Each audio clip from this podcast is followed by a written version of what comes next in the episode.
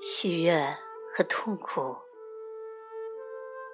如果你是来学习并体验喜悦的，那么你的灵魂就会在你的人生中创造某种程度的痛苦。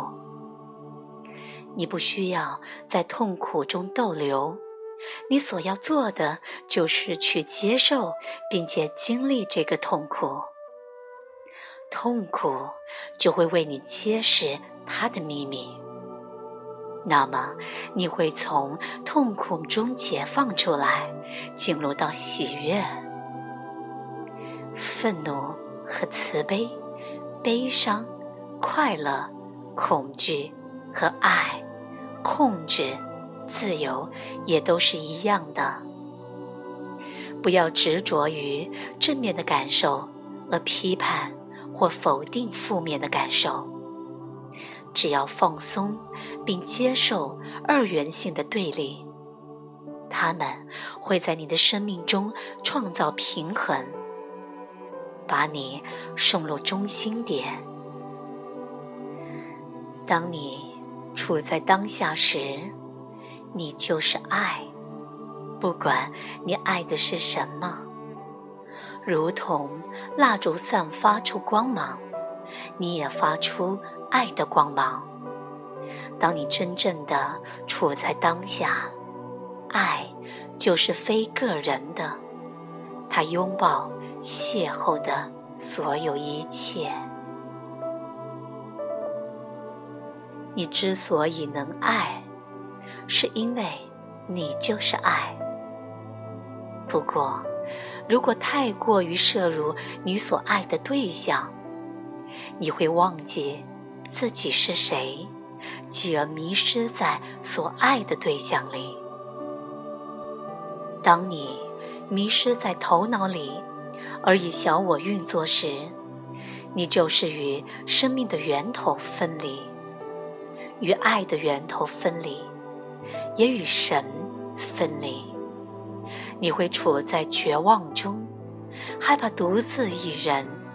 你想要有人来陪伴你，让你不会感觉如此孤单和隔绝。你希望有人成就你的生命，让你觉得完整。就这样，你找到了彼此，你坠入了爱河。你会有一阵子感到完整。但不会持久，这是不会持久的，因为你无法在自己之外找到自己的整体性，这是不可能的。爱的源头是不可能在你自己以外的地方所找到的。属于头脑层面的爱，迟早有一天会消亡。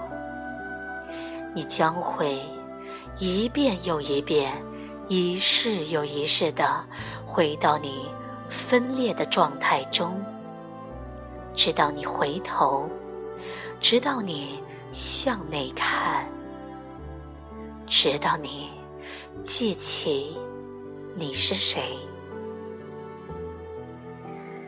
当你处在当下时，你是爱。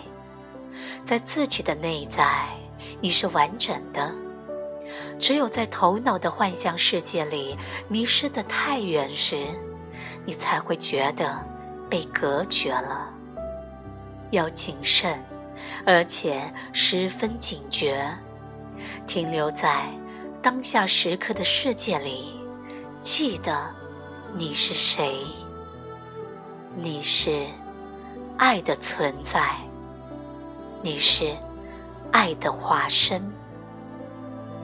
当你处在当下时，爱就像在无云夜空中的满月一样，它毫无分别心的照亮所有的一切，柔和又温馨的，有它的光沐浴着你。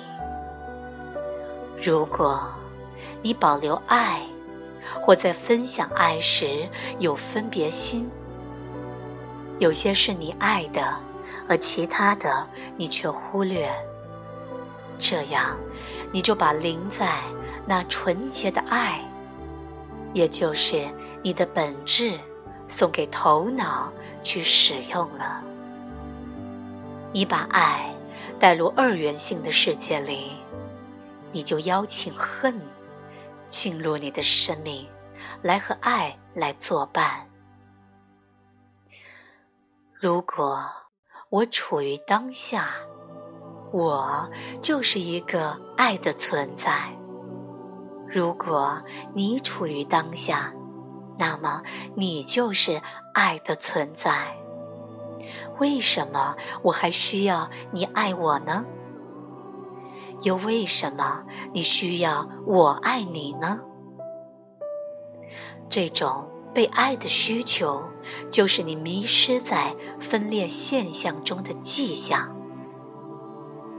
与其在幻象的世界里追求爱，不如回到临在，想起你是谁。